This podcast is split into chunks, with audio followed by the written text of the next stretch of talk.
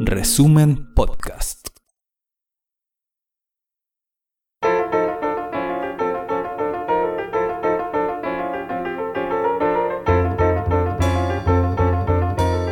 Resumen.cl presenta la crónica de Ruperto Concha. Todos conocemos la famosa afirmación de Joseph Goebbels, el ministro de propaganda de Hitler, que decía, una mentira que se reitera diez veces sigue siendo una mentira. Pero si esa mentira se reitera diez mil veces, entonces se convierte en verdad. En los tiempos de Hitler había que hacer un gran esfuerzo para reiterar diez mil veces una mentira. Pero ahora, con las redes sociales y las grandes cadenas de noticias o publi-noticias, resulta fácil y rápido hacer pasar una mentira por verdad.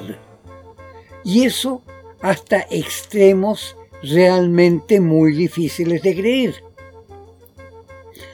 Ya lo vimos desde las burradas esas sobre la tierra plana, hasta los supuestos fantásticos microchips que nos insertarían de contrabando en las vacunas contra el COVID-19 para manipular nuestras mentes. Pero hay otras mentiras realmente enormes y malignas que solo muy rara vez llegan a descubrirse.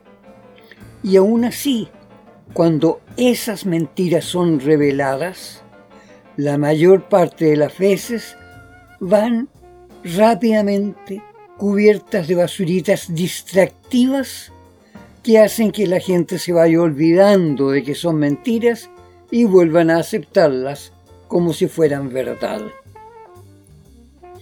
Por ejemplo, ¿cuándo se decidió que había que invadir Afganistán para salvar la paz mundial? Casi todo el mundo cree que la invasión a Afganistán fue provocada por el ataque terrorista que estrellaron aviones de pasajeros contra el Centro Mundial de Comercio en Nueva York y contra el Pentágono de Washington. Sin embargo, sobre la base de documentos oficiales desclasificados por el gobierno de Estados Unidos, el célebre periodista Thierry Meussin, director de la red Voltaire, ha detectado que en realidad la decisión ya había sido tomada tres meses antes del ataque a las Torres Gemelas el 11 de septiembre de 2001. Cuando se produjo el ataque, Osama Bin Laden estaba gravemente enfermo, internado nada menos que en el hospital estadounidense en Dubái, la capital de los Emiratos Árabes Unidos. Esa información fue publicada en Francia por el diario Le Figaro y la confirmó nada menos que el jefe Khalifa Ben Zayed al-Nahane, actual presidente de los Califatos Árabes Unidos. Posteriormente, empeoró la enfermedad de Bin Laden, quien fue trasladado entonces al hospital militar de Rawalpindi, en Pakistán. Y allí Osama murió. La muerte de Osama Bin Laden, según esa información, se produjo en diciembre de 2001. Fue enterrado en Afganistán, en presencia, según la red Voltaire, de dos agentes del MI6 británico, quienes redactaron el informe completo. ¿Qué tal? Eso parece exhibir que la famosa operación dispuesta por el presidente Barack Obama, en que comandos estadounidenses habrían acribillado a Bin Laden el 2 de mayo de 2011 en su refugio, en realidad solo fue una farsa y que por ello fue que Obama ordenó hacer desaparecer el cadáver de Bin Laden. Además, una prohibición de que se mostraran fotos del cadáver y que se exhibieran los certificados de ADN que tendrían que haber confirmado que realmente ese cadáver era el de Osama Bin Laden. Era entonces todo una mentira transformada en verdad por los medios de comunicación masiva?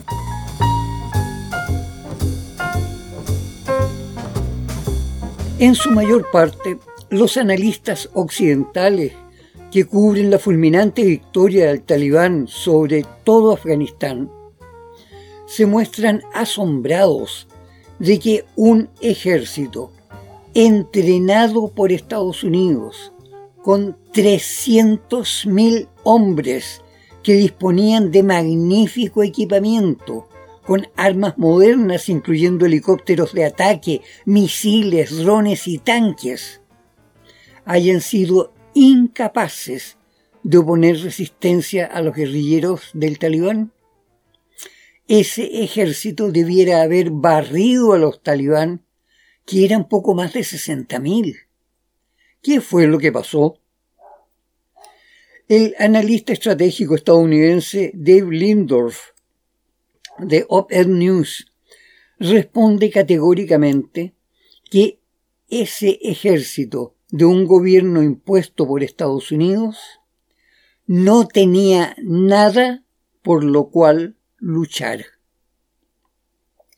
De hecho, esos militares sabían que el talibán, o los talib, como se llaman individualmente, eran gente terrible, pero impregnada de un sentido de lo que es justo y sano para ellos. Y por eso sí estaban dispuestos a morir peleando contra los invasores de Estados Unidos y otros países de la OTAN, y contra el pantano de repugnante corrupción que había prosperado para una masa de dirigentes venales bajo el alero de los invasores. Para la mayoría de aquellos militares, su incorporación a las filas se basaba solo en la promesa de un sueldo de 500 dólares al mes, en momentos en que la cesantía era abrumadora y no se podía ni soñar con un salario de más de 150 dólares mensuales en el área privada. Y por supuesto, la grotesca fuga del presidente Ashraf Ghani Ahmadzai con tres automóviles atiborrados de dólares en billetes, apareció como la confirmación más clara de la corrupción que existía bajo el alero de Estados Unidos y de la OTAN.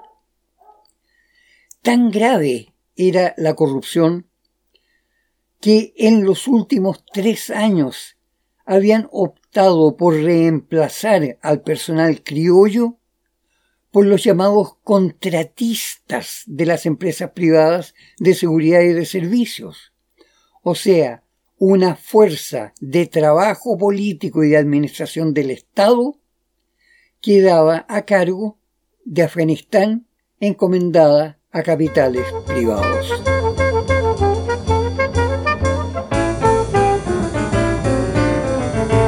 El otro campo de corrupción fue el de las plantaciones de amapola opiácea, cuya resina es opio y cuya elaboración produce además la heroína. Tras la retirada soviética, las plantaciones de Afganistán llegaron a producir un 75% de toda la heroína del mundo y se exportaba básicamente a Europa y a Estados Unidos. Pero en 1992, al asumir el poder el talibán, colaboró eficazmente con las Naciones Unidas en la erradicación de esas plantaciones, logrando concretar la operación antidroga cuyo éxito fue abrumador. al año 2000 la producción de opio había disminuido en un 99%. Y de hecho la producción de heroína había emigrado masivamente hacia México. Pero, tras la invasión de Estados Unidos y el derrocamiento del gobierno talibán, nuevamente la producción de opio aumentó a niveles cercanos ya a los de 1990. Por otra parte, los grupos que reanudaban la producción de droga lograron bloquear la intervención de los efectivos antidrogas, tanto de mercenarios como de agentes estadounidenses. Incluso se reportó un número elevado de mercenarios y agentes muertos o malheridos por los narcotraficantes secretamente aliados con jefes tribales que supuestamente eran colaboradores de Estados Unidos y de la OTAN. Eso obligó a las fuerzas occidentales de ocupación a destinar varios miles de millones de dólares del presupuesto antidroga para pagar sobornos a los jefazos locales a cambio de abstenerse de matar agentes y funcionarios. Por otra parte, al hacerse sentir la clandestina recuperación del talibán, los cultivadores de amapola y los laboratorios de heroína también comenzaron a pagar un tributo, o sea, de los miles de millones de dólares pagados por Estados Unidos y la OTAN para combatir la droga, una buena parte iba también al financiamiento del talibán. ¿Cómo es que ese flujo de miles de millones de dólares a lo largo de 20 años no pudo ser detenido, o peor aún, no pudo ser siquiera contabilizado con claridad. Se sabe que el balance de los 2.500.000 millones de dólares gastados por Estados Unidos en Afganistán incluyen un porcentaje muy grande que se ha dado simplemente por perdido. Dicen que no saben qué pasó con eso. Fueron miles de millones que simplemente se hicieron humo.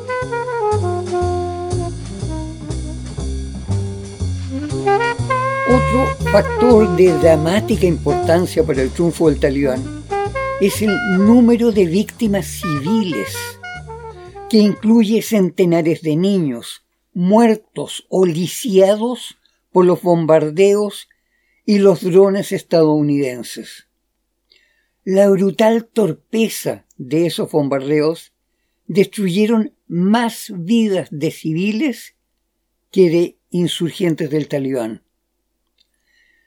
Ejemplos concretos. Entre enero y noviembre de 2008, los bombardeos mataron a más de 400 personas, 400 civiles, según cifras reconocidas por la OTAN.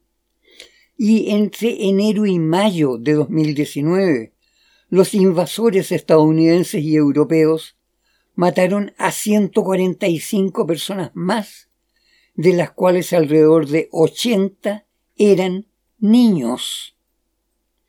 Se entiende así que mujeres como la activista Fátima Ayub denuncian que los invasores occidentales trajeron miseria y dolor para la gente común y mucha corrupción para los privilegiados que se ponían al servicio de los invasores. Fátima Ayub señala textualmente en sus twitters Hace once años las fuerzas estadounidenses asesinaron a ocho miembros de mi familia mientras dormían en plena noche.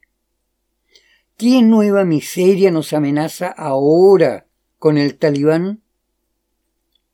Y agrega, la mayoría de la gente es incapaz de darse cuenta de que veinte años de guerra produjeron el peor resultado posible. ¿Por qué íbamos a creer que más miseria y muerte nos podría ayudar? Y, fíjese usted en forma sorprendente, han sido precisamente las mujeres afganas las que se han atrevido a realizar manifestaciones callejeras en Kabul y en otras ciudades, reclamando que el talibán mantenga los derechos femeninos que han alcanzado por la influencia occidental. Al mismo tiempo, el propio alcalde de Kabul, Muhammad Daoud Sultanzoy, reveló en conferencia de prensa el viernes que las autoridades del talibán lo convocaron para informarle que debe mantenerse en su puesto como jefe de la ciudad, junto con todo su equipo de colaboradores, incluyendo las mujeres. Según enfatizó el alcalde Sultansoy, los dirigentes del talibán le recalcaron que el nuevo gobierno apunta a recuperar cuanto antes la normalidad, integrando plenamente a Afganistán como parte de la comunidad internacional. De hecho, el alcalde Sultansov mencionó que el nuevo gobierno se propone abrir cuanto antes todas las rutas hacia los demás países y que, en palabras del jefe máximo del talibán, Mullah Abduk Ghani Baradar, es preciso entender que en la nación afgana el 50% son mujeres y por ello, dentro de la cultura y la religión, es preciso respetar plenamente todas las libertades básicas de las mujeres. Más aún, el mulá Abduk Ghani señaló que se han recibido denuncias sobre actitudes impropias, abusivas o incluso brutales de algunos talibs enfrentados a personas ligadas al gobierno civil impuesto por los invasores. Sobre ello, anunció que toda denuncia será acogida e investigada y que las instrucciones a los talibs de la base son respetar y ayudar a la gente común. En respuesta, el recién formado gobierno del proclamado Emirato Islámico ha declarado que el talibán está haciendo un llamado a figuras políticas de otros sectores, otras posturas religiosas e incluso sectores que fueron oposición al talibán para incorporarse e integrar un gobierno de unidad. Entre los líderes que de hecho están ya incorporándose, se cuenta el expresidente de Afganistán Hamid Karzai y el ex ministro de gobierno Abdullah Abdullah, así como el jefe de la etnia kirguís del norte, Hilbuddin Hekmatyar. Pero en tanto, Estados Unidos se apresuró a calificar al grupo encabezado por Talib Anas Haqqani, que es el que está convocando a la unidad, como, fíjese usted, una red terrorista letal responsable de los ataques más mortíferos en los últimos años. Bueno, esa declaración norteamericana en cierto modo resulta como una alabanza a los talibanes por su acción en la lucha contra los que invadían su país.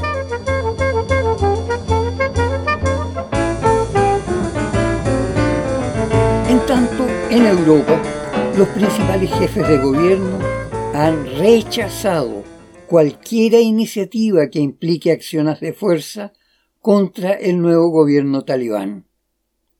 En su reunión en Moscú, la saliente primera ministra de Alemania, Angela Merkel, coincidió con el presidente Vladimir Putin en la necesidad de evitar cualquier acción hostil contra el nuevo gobierno y en cambio procurar colaborar con ellos para la recuperación de un régimen propio Putin enfatizó que ha sido un error el intento de Estados Unidos de inventar una sociedad afgana diseñada por la cultura estadounidense. A ello, en todo caso, Angela Merkel respondió especificando que con pleno respeto a la cultura y la moral del mundo islámico, es de todas maneras fundamental que se incorpore con plena vigencia también el respeto pleno a los derechos humanos, especialmente el de las mujeres. Por su parte, el presidente de Francia, Emmanuel Macron, concordó también con Vladimir Putin en que es preciso contribuir de buena fe a la paz y la estabilidad del nuevo gobierno talibán, estableciendo contactos directos con todos los niveles. Sin embargo, la presidenta de la Unión Europea, doña Ursula von der Leyen, señaló ayer que por el momento el organismo multinacional de Europa no ha reconocido al gobierno talibán y no contempla establecer conversaciones políticas con ellos. Agregó que podemos escuchar lo que digan los talibanes, pero es preciso que veamos y juzguemos lo que ellos hacen.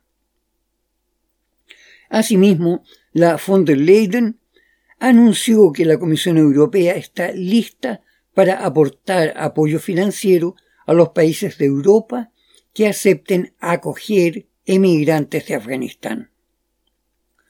Por ahora es un tema espinudo, ya que Turquía declaró enfáticamente que Europa no podrá seguir contando con su país como bodega de inmigrantes indeseados.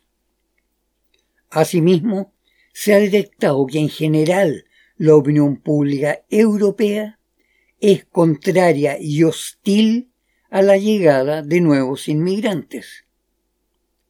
Por su parte, la China ha reiterado su disposición para establecer vínculos eficientes y pragmáticos para el desarrollo de una relación binacional que sea conveniente para ambas naciones, lo que implica que sea una relación provechosa para la gente y no solo para las empresas y los políticos.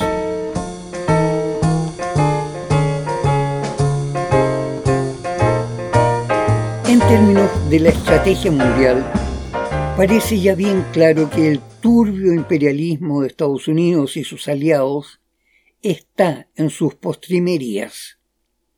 En el Asia Occidental, entre el Cáucaso y el Mediterráneo, incluyendo el mundo árabe y una gran parte de África, la influencia y la capacidad de opresión económica y militar de Estados Unidos ya está volviéndose irrelevante. Para muchos eso implica un cierto alivio para disponer de una fuerza militar que ahora podrá centrarse más en el Pacífico, de cara al poderío de China. Pero ¿qué clase de solución podrían aportar las fuerzas militares en estos momentos? El fenómeno de Afganistán, para la mayoría de los analistas de estrategia, está resultando como una nueva lección sobre lo que no conviene hacer luego de la primera elección que recibió Estados Unidos en Vietnam. Pero si las fuerzas militares, llegado el caso, no pueden ofrecer ni soluciones ni salvaciones, ¿para qué demontres sirven? En el caso dramático de un Israel que aparece como antisemita por su enemistad con los demás pueblos semitas, los árabes y los beduinos, ¿Qué puede ofrecerle su poderío militar a mediado y largo plazo? Se dice que Israel tiene un arsenal de entre 50 y 400 bombas atómicas. La cifra más aceptada es de 92 bombas. ¿Para qué sirven esas bombas?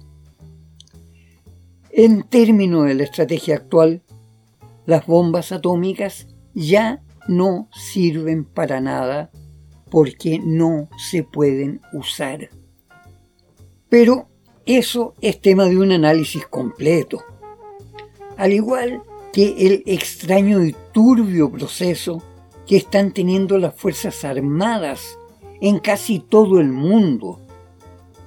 Ejércitos que podrían estar acercándose peligrosamente a aliarse con los centros de gran poder financiero, alejándose en cambio cada vez más de su deber y su sumisión al gran poder político que es la verdadera democracia.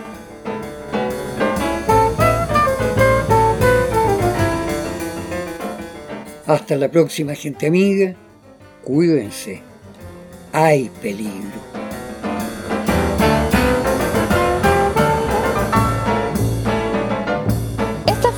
Crónica de Ruperto Concha de esta semana. Revisa más contenido en nuestro sitio resumen.cl y síguenos en redes sociales.